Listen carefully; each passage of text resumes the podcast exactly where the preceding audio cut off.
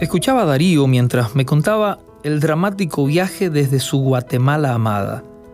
Brillo en su mirada y por momentos tristeza, una profunda tristeza que era muy fácil de leer en sus ojos y su voz.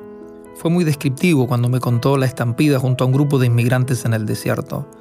La mochila cargada con objetos que él consideraba indispensables para su viaje y que de pronto se convertía en el impedimento de su libertad pues todo lo que necesitaba en aquel instante era correr y correr.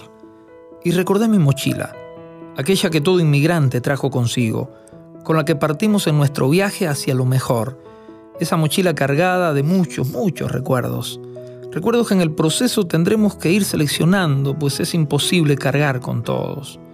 Cuando pasan los años y revisas tu vieja mochila, te das cuenta que solo quedan unos pocos recuerdos, los más fuertes, los especiales, Aquel día cuando papá te llevó a pescar y aunque no recuerdas siquiera si llegaste a pescar algo, sí recuerdas que estuviste con tu viejo y te contó historias de su niñez y rieron juntos. Y recuerdas que papá fue tu mejor amigo ese día. También aquella mañana bonita en que mamá cumplía años y te levantaste temprano para que al llegar a la cocina ella tuviera el desayuno listo, preparado por ti.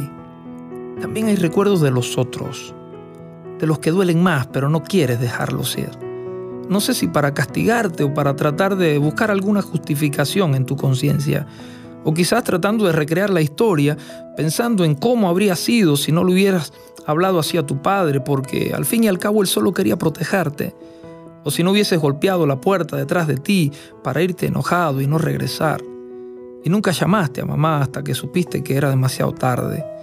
Esto es parte del equipaje del extranjero, del inmigrante, nuestra propia mochila, esa que jamás podremos abandonar en el desierto. ¿La sientes pesada? Jesús. Jesús hoy quiere llevarla contigo.